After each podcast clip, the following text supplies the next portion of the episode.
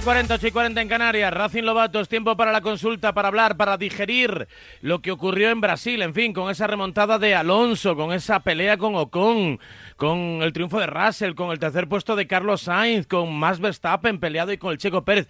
Hasta su madre ha hablado, en fin, cuántas cosas, qué culebrón, 628 26 90 92. Hablamos del Mundial de Automovilismo, aunque si quieres hablar del Mundial de Fórmula 1 ya lo sabes. Con golmundial.com 19.99. Todo el Mundial, 64 partidos, 44 de ellos en exclusiva en golmundial.com, eh, a través de tu tablet, de tu PC, de tu teléfono móvil, golmundial.com 19.99. Es el Mundial de Fútbol. Ahora toca Mundial de Fórmula 1. Hola Antonio Lobato, ¿cómo estás? Buenos días. ¿Qué tal? Buenos días, Raúl. ¿Te vas a enchufar a Qatar? Eh, hombre, lo, intentaré, sí, sí. Termino el Mundial de Fórmula 1 y empieza a Qatar, o sea que fantástico. Oye, cuéntame cositas, ¿eh? La gente ya está mandando mensajes, 628 26 90 92. que, se ha metido hasta la madre de Verstappen. Ahora te pregunto por Alonso, pero estoy fascinado con este tema, ¿eh? Vaya, vaya, vaya feo que le hizo la holandesa. Se la tenía ahí guardada, ¿eh? Al checo. Ya, tío, yo no sé. A, ver, a mí me parece, y he sido bastante crítico con ello, a mí me parece que en esta vida hay que ser un poco agradecido y que cuando has conseguido tantas cosas como las ha conseguido ya Max Verstappen, por su talento, pero también por todo lo que le ha ayudado el equipo y en parte por lo que le ha ayudado Checo Pérez, no puedes guardar una venganza por lo que ocurrió en Mónaco si realmente lo que ocurrió en Mónaco es lo que todo el mundo piensa que ocurrió, es decir, que provocó esa bandera roja para quedarse con la poli y poder tener una buena posición para ganar la carrera a Checo Pérez.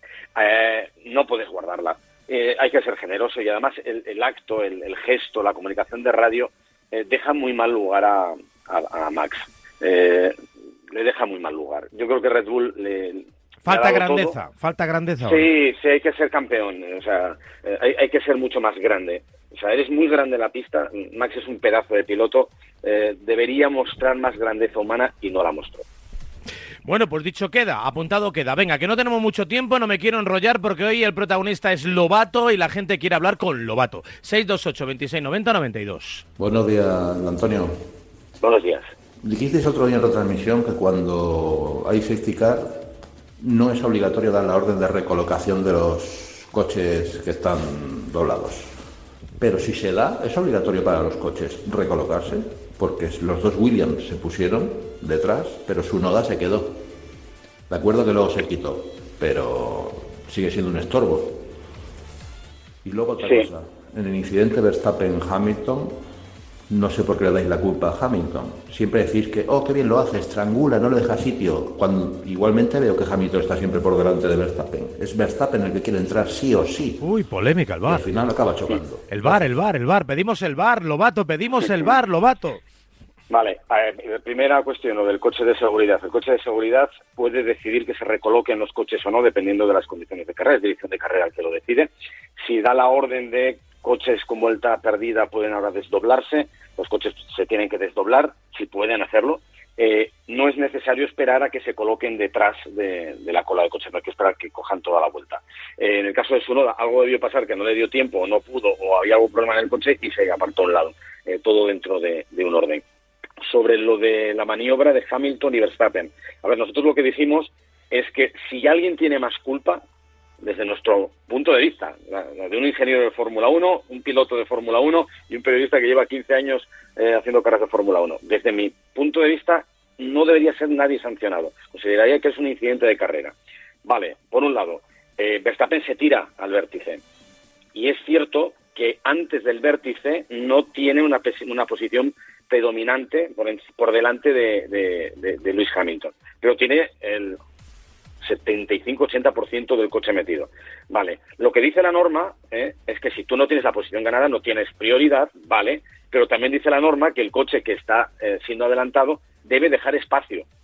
Y lo, más fácil, lo más sencillo, es que una vez que se tira Verstappen, Luis Hamilton le dé un metro y medio de, espacio, que no se lo da. No se lo da. Con lo cual, él va por el... Eh, los dos van a por el choque, pero eh, las opciones de Luis Hamilton era darle algo de espacio, algo que ya en el momento en el que estaba Max Verstappen no tenía, no tenía posibilidad de hacer, ya se había metido. Eh, con lo cual, mm, yo lo hubiera dejado en nada y hubiera sido más justo sancionar a Verstappen. A mí me parece que, que, no tenía mucho sentido. Dentro de una carrera donde destacó sobremanera, no sé si eh, es que tengo la tengo el, recuerdo vago de que ya dijimos hace un par de semanas de que había sido la mejor carrera de Fernando Alonso, pero es que ha vuelto a superarse, ¿no? Otra vez. Sí, lo que pasa es que esta vez ha sido la mejor carrera de Fernando, pero el coche no se ha roto, entonces es fantástico, ¿sabes? Porque puede conseguir lo que lo que realmente se merece. No, fue fue espectacular, o sea, es que fue increíble. Ya Qué momento de forma, está, está, como Modric, ¿no? O sea, esto de no, no, no ha envejecido nada mal. No, no, no, no, está está más fuerte que Modric, está ya más fuerte que Modric y tiene tanta hambre o más que Modric, ¿no? Y, y, la verdad es que lo está haciendo muy bien en este final de temporada. El sábado cometieron ese error dentro de Alpine de, picarse los dos pilotos que, tienen, tienen ahí una batalla tremenda. Cinco puntos nada más ahora, ¿eh? A favor de, Ocon y queda una carrera y va, a arder Troya en Abu Dhabi. Eh, se equivocaron los dos porque fue muy dañino para el equipo que, que se quedaran atrás en la sprint remontó bastante bien Fernando en la sprint, mm, dentro de las posibilidades, y luego en, carrera fue un espectáculo. Es que, es que fue un espectáculo lo de Fernando, el ritmo que tenía. Y, si se duermen un poco los de Ferrari o empiezan a buscar la posibilidad de cederle la posición Carlos a Leclerc, estaba Fernando ahí para pescar a menos de un segundo de Charles Leclerc. O sea que brutal. Eh, ojalá que el próximo año siga igual de en forma, ojalá que Aston Martin le dé un coche con el que pueda eh, aspirar a algo. Eh, complicado el próximo año. ¿eh? Anduvieron ahí también, las tuvieron tiesas el sábado, creo que fue no Stroll y, Vettel. Venga, más mensajes, 628 2690 92. A buenas horas, mangas verdes, ¿no? Lo de las peleas de los pilotos. Buenos días, Antonio. ¿Cómo ves la relación Verstappen-Checo Pérez con lo sucedido el otro día? Porque él estaba bastante, bastante quemaete, el mexicano. Eh, la frase tiene dos dos mundiales gracias a mí es, es bastante durilla, ¿eh? Sí, también se ha subido un poquito a la parra, ¿no? no Habrá contribuido un poco. ¿Cuánto tendrá? ¿Un 10%, un 15%, un 5%? Tiene dos mundiales porque el tío es muy bueno, ha hecho una temporada esta brutal y, tiene un coche que le ha permitido combatir.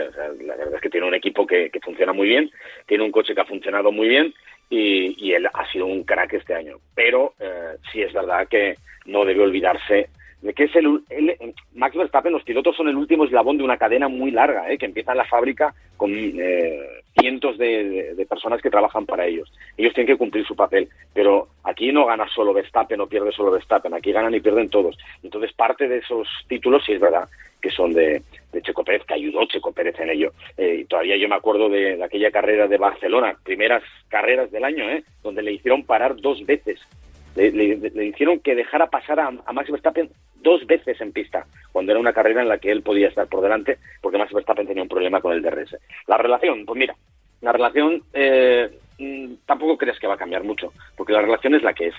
Eh, lo que pasa es que ahora se han visto las costuras pues de, esto. Y vemos que uno guarda eh, venganza por una cosa que le molestó y este eh, Checo va a guardar ahora rencor por lo que ha pasado en esta carrera. Vamos a ver si lo solucionan en Abu Dhabi, que ha dicho Max que ahí sí le va a ayudar. Ya lo veremos, porque no me, no me creo nada. Venga, mensaje 628 26 90 92. Buenos días, Radio Marca. Buenos días, Antonio. Una pregunta. Buenos días. Eh, ¿No se dijo que mientras estaba la grúa en la pista con el safety car, los coches deberían estar en, el pit lane? Lo digo porque eh, el otro día en carrera, mientras salió con el accidente de Ricciardo, salió la grúa a recoger el coche y los, eh, digamos, los pilotos estaban detrás del, safety car rodando. No sé, un poco confuso, ¿no? No, a ver, lo, que tiene que estar claro es, eh, no puede salir un vehículo a la pista si todos los coches no están a una velocidad controlada detrás del coche de seguridad o si hay, saca una bandera roja si las condiciones de la pista son inseguras y se les manda al pit lane. Pero si están todos, y, la palabra clave es todos controlados detrás del coche de seguridad, no lo que pasó en Japón, que se les olvidó uno, se les olvidó Pierre Gasly, que había parado en, en boxes, y claro, venía a toda velocidad y se encontró la grúa en medio de la pista y además dirección de carrera no advirtió que había un vehículo de extracción en la, pinta, en la, en la pista. en esta carrera, primero, mensaje en dirección de carrera, eh, vehículo de extracción en la pista y lo, lanzaron justo cuando ya estaban todos los coches, todos los que estaban eh, eh, con posibilidades de seguir corriendo detrás del, coche de seguridad a una velocidad controlada. Así que estaba absolutamente advertida. Esa es la gran diferencia, que en Japón no se hizo así. La grúa salió sin avisar, nadie sabía que estaba la grúa y faltaba un coche por estar controlado. Venga, el último mensaje. Buenos días, Radio Marca. Buenos días, Lobato. Buenos días. ¿Cómo disfruté ayer, el otro día, cuando le dijeron a con Fernando is faster than you? repítelo, repítelo. ¿Cómo me gustó, tío? Que se den cuenta ya de, de, de, de las 100.000 vueltas que le da Alonso a Ocon. Venga, un saludo. Sí, bueno, por, ser preciso, no le dijeron eso. por, sensibilidad. No, sería terrible que le dijeran no con eso, porque esa frase fue muy dolorosa y ha pasado a los análisis de la historia y Felipe Massa no la podrá olvidar jamás. Eh, lo que le dijeron es que eh, Fernando venía en una estrategia mejor porque tenía unos neumáticos más jóvenes y el objetivo era adelantar a, a Vettel y a todos los que pudieran, que tenían por delante. Eh, no le gustó a Esteban Ocon en cualquier caso porque a ningún piloto le gusta recibir esas órdenes. De hecho, siguió tirando a muerte y adelantó él primero a, a, Sebastián Vettel y no se lo puso fácil a Fernando, porque cuando le estaban diciendo a Fernando que, que le estaban advirtiendo a Ocon que le dejara pasar, le estaba adelantando ya. Y dice, no lo necesito, no lo necesito, porque ya le estaba pasando, ¿no? Eh, bueno, era evidente que tenía mejor estrategia Fernando, pero también era evidente que durante todo el fin de semana tenía mucho más ritmo Fernando.